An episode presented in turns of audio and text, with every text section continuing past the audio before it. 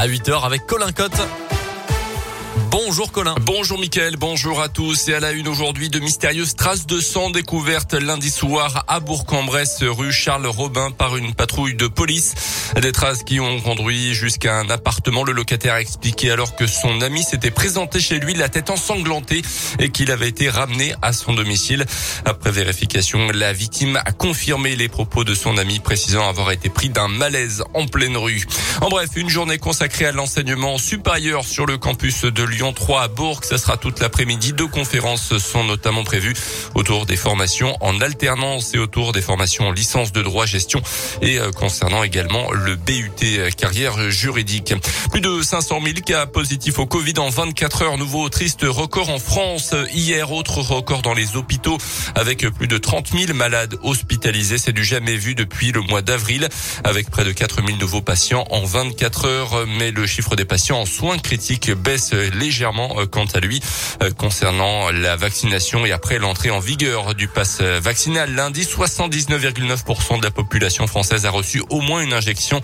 79,7% euh, ont un schéma vaccinal complet. Notez enfin que les labos Pfizer BioNTech ont débuté l'essai clinique d'un vaccin spécifique contre le variant Omicron. 20 millions d'euros déjà rassemblés en faveur des victimes d'abus sexuels dans l'église en France et ce quelques mois après la publication du rapport Sauvé. L'épiscopat avait alors reconnu la responsabilité de l'Église dans ses actes et annoncé qu'il allait récolter des fonds dans les prochains mois épuisement, perte de sens et crise des vocations.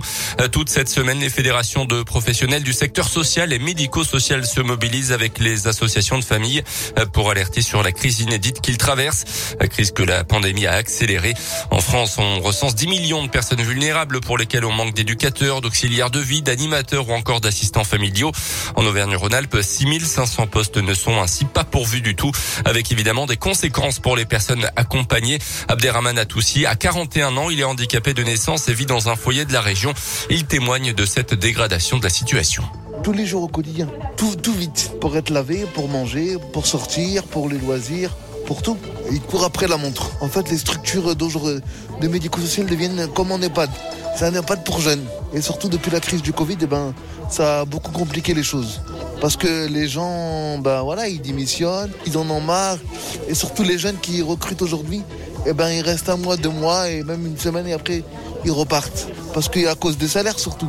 Notez qu'une conférence sociale doit se tenir à Paris le mois prochain sur initiative du Premier ministre. Objectif des fédérations, obtenir la revalorisation de 183 euros que les Ségur de la Santé n'a accordé qu'aux soignants jusqu'à présent. Les sports avec du basket en Eurocoupe ce soir, le grand retour d'Alenomic avec son équipe de Ljubljana en Eurocoupe. Alenomic qui a marqué l'histoire du club récent la saison dernière, Gielbourg.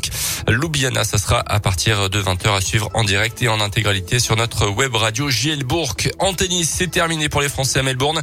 Après euh, Gaël Monfils hier, c'est Alizé Cornet qui a été sorti en quart de finale de l'Open d'Australie. Cette nuit, défaite en 2-7 euh, contre l'américaine Collins. Et puis, on termine avec cette annonce de Florent Pagny sur son compte Instagram. Le chanteur a annoncé qu'il souffrait d'un cancer du poumon. L'artiste âgé de 60 ans va désormais suivre un traitement de plusieurs mois.